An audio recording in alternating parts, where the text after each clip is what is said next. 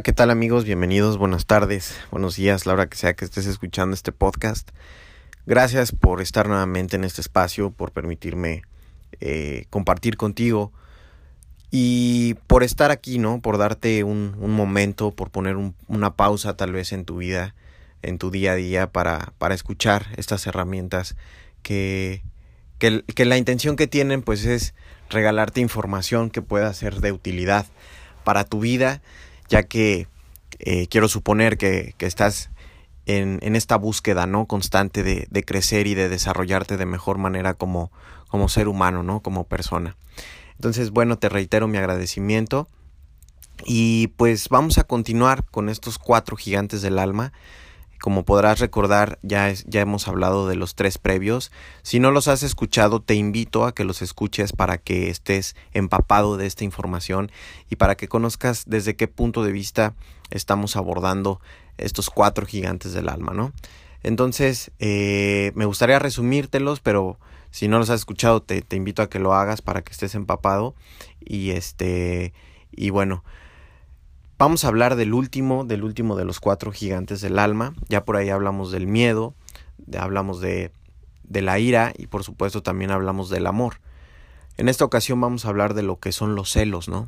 De cómo estos celos se pueden apoderar de nosotros y nos pueden volver completamente distintos o volver personas con, con, con emociones eh, explosivas o espontáneas que muchas de las veces no sabemos ni por qué están allí, no sabemos ni siquiera de dónde vienen o en qué momento comenzamos a sentir este tipo de emociones, ¿no?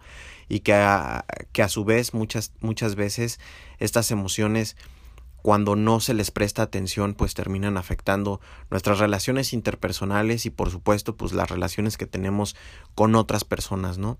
Por supuesto que la imagen que otras personas que a lo mejor nos quieren eh, tienen sobre nosotros, pues cambia completamente. Entonces, primero me gustaría eh, comentarte un poquito lo que encontré como, como definición de lo que son los celos. Y dice por ahí que los celos son una respuesta emocional que surge cuando una persona percibe una amenaza hacia algo que considera propio. Comúnmente se denomina así a crear una posibilidad que induce sospecha o inquietud de que la persona amada preste atención en favor de otra, generando incomodidad, ¿no? ¿Qué quiere decir esto? Que los celos no son más que una respuesta emocional, ¿no? Es una forma en la cual nuestras emociones responden cuando una persona, en este caso me voy a poner de ejemplo yo, cuando yo percibo eh, una amenaza sobre algo que según yo me pertenece, entonces viene esta reacción emocional y me, me, me, pone alerta, por así decirlo. Ese es el primer paso, ¿no? Es como, oye, pon, presta atención, abre bien los ojos, porque esto que está amenazando, este estímulo externo que viene, quiere quitarte algo, ¿no? Entonces, dice después que se empieza a crear una posibilidad, ¿no? Que nos induce a la sospecha o a la inquietud. En este caso habla de una persona amada, pero puede, puede ser para cualquier, para cualquier relación que tengamos, ¿no? Acuérdate que no solamente tenemos relaciones interpersonales, sino que también tenemos relaciones con las cosas materiales, por ejemplo, tenemos relaciones con las mascotas, tenemos relaciones eh, con, con, nuestro trabajo, tenemos la relación con, con nuestra casa, por ejemplo, ¿no? Entonces, cuando esta cosa que según yo me pertenece y que amo tanto, me veo yo con la amenaza de que lo puedo perder o de que me lo pueden quitar o de que hay alguien más ahí en el caso de una relación interpersonal que según yo es más importante que, que yo, entonces en ese momento esta respuesta emocional reacciona y empieza a generar incomodidad, ¿no? Vamos a decir que esto, eh, los celos son progresivos, ¿no? Todos en algún momento de nuestra vida, todos los seres humanos hemos llegado a sentir celos. Cualquier persona que diga que no ha sentido celos o que no siente celos está completamente equivocada porque es un proceso completamente normal para el mismo desarrollo de los seres humanos. ¿no? Entonces, imagínate, eh, vamos a empezar desde la parte más básica, ¿no? Imagínate a un pequeño, un, pequeño niño que durante, no sé, 3, 4 años fue hijo único y que cuando llega un hermano menor, inmediatamente la atención que todo el tiempo estaba sobre él, en este caso vamos a decir que la mamá era la persona que le brindaba todo el amor y todo el cariño, cuando llega el hermano menor, la mamá entonces empieza a prestarle el mismo cariño y la misma atención a la otra persona, ¿no? que en este caso es el hermano. Y entonces cuando el niño mayor empieza a observar esta situación, pues empieza a sentir esta manifestación o esta respuesta emocional, ¿no?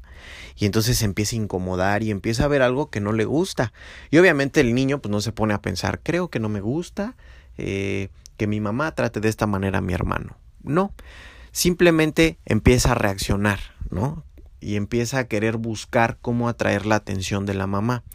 Dice el psicoanálisis, la teoría más clásica de la psicología, que la madre es el objeto de placer para, para el hijo, ¿no? Y sí, sé que se escucha un poquito medio, medio feo, pero no se refiere a, a, un aspecto sexual, ¿no?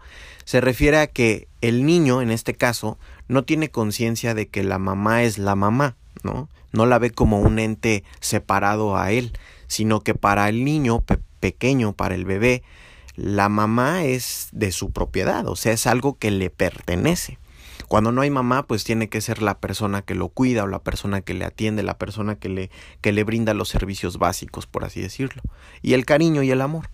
Entonces, cuando el niño empieza a ver que eso que le pertenece, que esa mamá que es de él, empieza a tener las mismas actitudes con otra persona, inconscientemente y naturalmente viene esta respuesta emocional de incomodidad y de amenaza.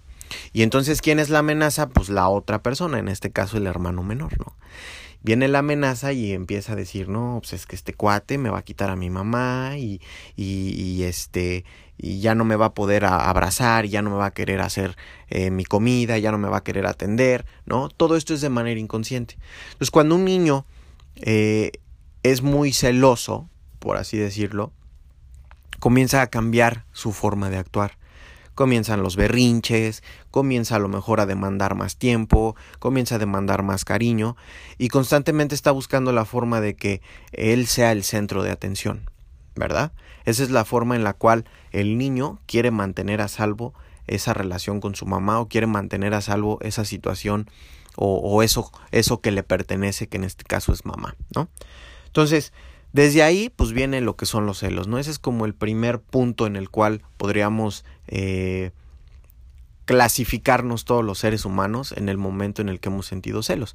A lo mejor alguien dice, pues yo fui hijo único y pues yo no tengo hermanos, no, no sentí en ningún momento celos de, de parte de, de, de mis hermanos, pero a lo mejor pudo ser con el mismo padre, ¿no? A lo mejor cuando cuando se veía que la mamá atendía al papá, pues también hay, hay como este celo, o puede ser viceversa, no necesariamente es con la madre, sino que también puede ser de parte del papá.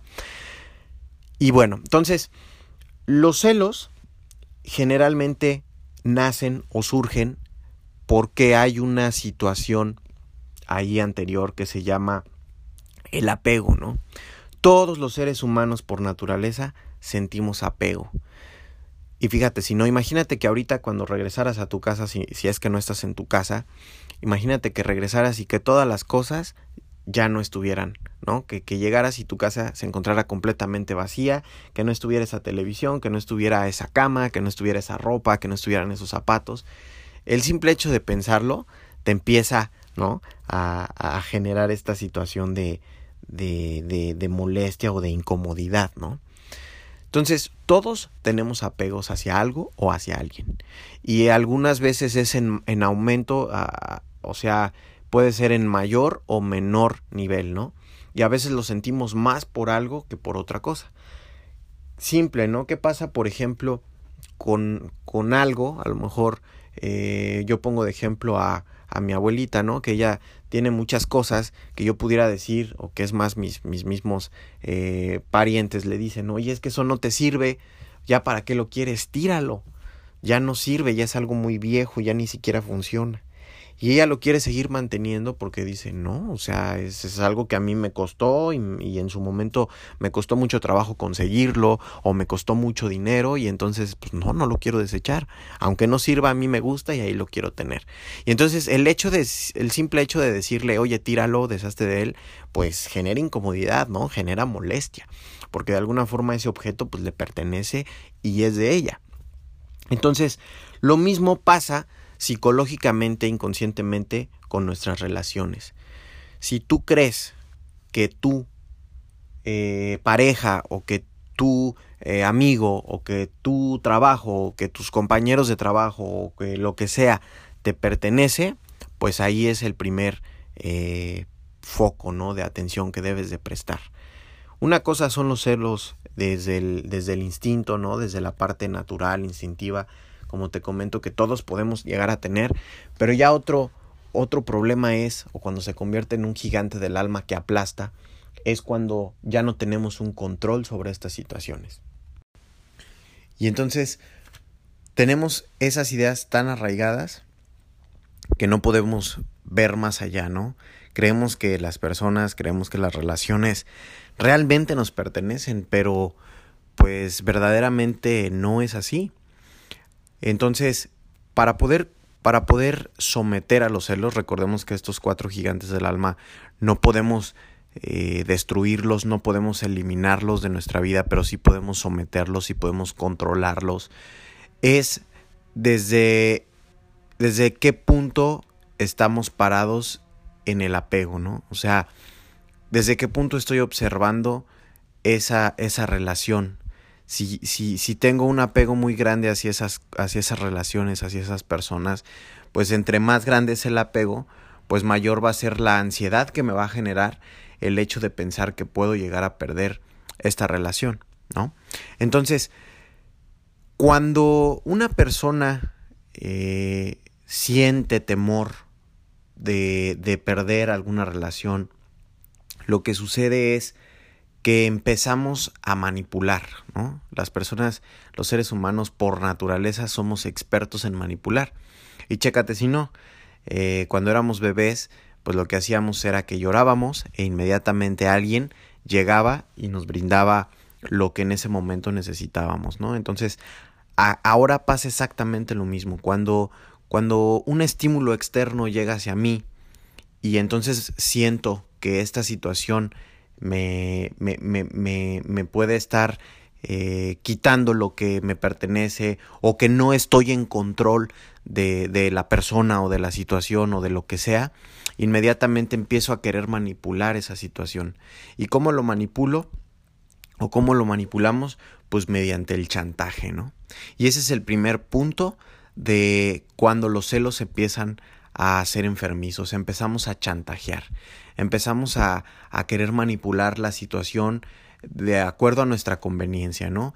Eh, por ejemplo, híjole, fíjate, eh, decirle a mi pareja, fíjate que me siento eh, muy enfermo y sé que hoy tienes una, una reunión con tus amigos o con tus amigas, pero me siento muy mal y fíjate que me gustaría que te quedaras en casa para que me cuidaras, por ejemplo, ¿no? Y entonces a lo mejor la persona dice, bueno, pues está enfermo, bla, bla, bla, y, lo hace. Entonces, de esa manera empezamos y esto, como te comentaba al principio, es progresivo. ¿Qué quiere decir esto? Que va por pasos, ¿no? Y empezamos con poquito, pero progresivamente va aumentando y va aumentando y va aumentando y va aumentando. Ahora, un punto bien importante es que los celos los genera los generamos las dos personas que pertenecemos a la relación. Y sé que esto se escucha un poco fuerte y sé que a lo mejor tú estás del lado de del que eres celado, no eres el celoso a lo mejor. Y, te puedes preguntar, yo, pues, no, o sea, yo no he hecho nada para que esta persona se ponga de esta manera. Pero somos responsables porque de alguna manera tanto, tanto comete el, error la persona que empieza a celar y que empieza a distorsionar las situaciones como la persona que lo permite, ¿no? Esto es progresivo porque la persona celosa comienza a tomarle la medida a esta persona, ¿no? Y entonces la persona que es celada, la persona que está del otro lado, lo empieza a permitir. Y lo empieza a permitir y lo empieza a permitir y lo empieza a permitir hasta que llega un punto en el que ya no se da cuenta, no, no nos damos cuenta que, que, que acabamos de permitir esa situación y entonces la persona que es celosa ya tiene comportamientos a lo mejor agresivos, ya es una persona que generalmente quiere manipular y quiere controlar y entonces no podemos eh, ya como personas heladas no podemos poner un alto ante estas situaciones, ¿no? Y muchas veces pues también las personas que somos heladas o que han sido celadas generalmente dan pie, ¿no? Hacen las famosas cosas que parecen buenas o, más bien cosas buenas que parecen malas, pero pues que no son malas, ¿no? Entonces, ¿cómo es esto? Pues damos pie, ¿no? Damos pie a que otras personas se acerquen, damos pie a que la persona eh, que sabemos que es celosa pues nos demuestre ese, ese, ese afecto, nos demuestre ese cariño mediante los celos, ¿no? También eso es, ahí es un juego muy importante.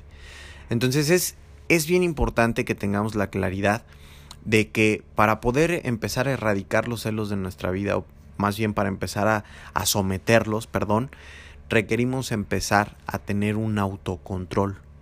¿Y cómo, cómo vamos a poder generar un autocontrol?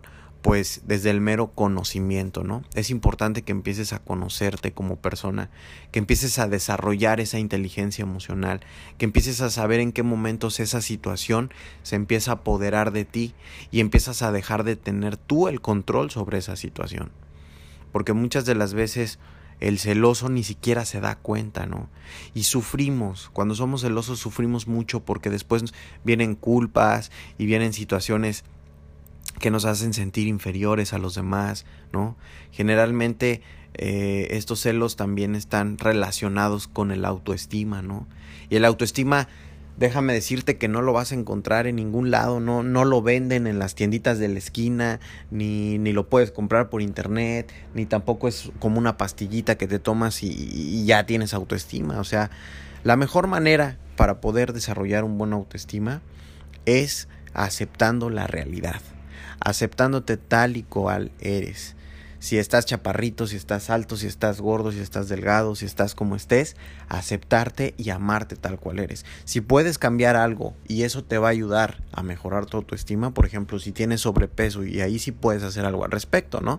Puedes hacer ejercicio, puedes comer saludable y entonces eso quizá va a mejorar tu autoestima. Pero entonces, si eres una persona que tiene muchos celos, revisa cómo está tu autoestima, cómo te sientes tú. Y no te compares con las demás personas, no te compares con, con, con, con otras eh, personas que están en la misma situación que tú, o con otros hombres, si eres hombre, con otras mujeres, si eres mujer.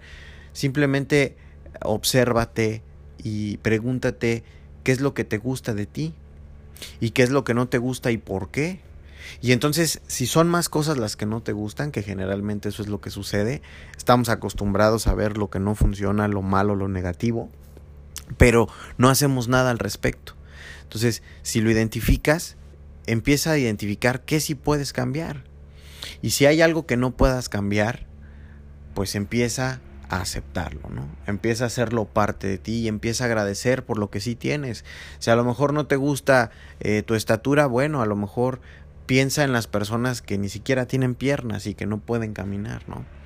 Si a lo mejor no te gusta eh, que usas lentes, bueno, pues pregúntate cuánta gente hay que, que, ni siquiera puede ver, ¿no? Que, que son ciegos, que no tienen visión.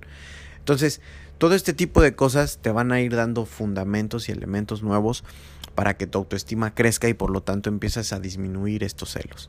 Pero entonces también haz una lista de aquellas cosas a las cuales considerarías tú que tienes un apego, ¿no? ¿Por qué cosas tienes apegos? Si es a tu casa, si es a tu televisión, si es a tu ropa, si es a tu cama, si es a tu coche, si es a lo que sea, ¿no? Pero también a qué relaciones le tienes apego. Y entonces pregúntate qué pasaría si de repentinamente esas relaciones a las que te sientes apegado de un momento a otro desaparecieran, ¿quién serías tú? Y entonces, si, si, si tu respuesta es que dejarías de ser quien estás siendo hoy, pues pon mucha atención, ¿no? Porque eso quiere decir que a lo mejor estás generando una dependencia hacia esa relación, una dependencia hacia esa pareja, ¿no? Lo más normal o lo más saludable, por así decirlo, es ser quien realmente soy, con o sin las personas que están a mi alrededor, ¿no? Y esto si lo revisamos y nos vamos a profundidad, cuesta muchísimo trabajo poderlo desarrollar, ¿no? Porque generalmente hemos estado eh, comprando las ideas de que somos o funcionamos mejor como personas cuando somos como las otras personas quieren que seamos, ¿no? Y entonces empezamos a, desarrollar y a generar deudas impagables, ¿no? Porque empiezo a, a, cambiar cosas de mi vida, cosas que a mí me gustan, cosas de mi forma de ser, porque sé que a lo mejor a la otra persona le gustan. Pero entonces lo hago inconscientemente esperando a que la otra persona también cambie algo. Y cuando no sucede, pues me frustro, me culpabilizo, me enojo, me molesto, ¿no? Y entonces ahí empieza también una serie de discusiones internas y por lo tanto después una serie de discusiones con las personas externas, ¿no? Entonces, bueno, pues eh, es un tema de verdad con, muy amplio, con muchísima información. Podríamos tomar eh, aquí pues muchísimo tiempo. Pero, pero bueno, te agradezco nuevamente por estar en este espacio. Te, te, te, pido de favor que me ayudes a compartir estos podcasts, que si no has escuchado algún anterior y este te gustó, regresa a buscar los anteriores para que, como te comentaba al principio, estés más empapado de esta información y de cómo lo hemos estado manejando, ¿no? Y que, que le compartas este, este podcast o cualquier alguno de los otros a dos personas cercanas para ti que crees que le pueda funcionar que crees que esta información pueda ser de relevancia y genere un impacto en su vida, ¿no? Y que a lo mejor pueda ayudarle a disminuir ciertas cosas. Y, y si a ti te, te, te gustó, te sientes como eh, relacionado con esta, con esta información y tienes alguna duda, quieres como a lo mejor aclarar alguna situación, algo que no te quedó muy claro, eh, me puedes contactar, puedes mandarme un correo electrónico. Mi correo electrónico es h a gr.28 arroba gmail.com. También puedes buscar en Instagram arroba eh, or-galf, me puedes mandar ahí un mensaje, o en Facebook, mi página Horacio Galván, también me puedes mandar un mensaje. Y pues bueno, eh, te, te, te pido de favor que me ayudes a compartirlo. Muchísimas gracias nuevamente y nos vemos en el siguiente podcast. Te recuerdo mis redes sociales, me puedes encontrar en Facebook como Horacio Galván, el leoncito en la foto de perfil, recuérdalo, y en Instagram arroba or-galf con H y con V al final. Si estás interesado en alguna sesión, taller, lo que sea, contáctame. Muchísimas gracias y nos vemos hasta la próxima.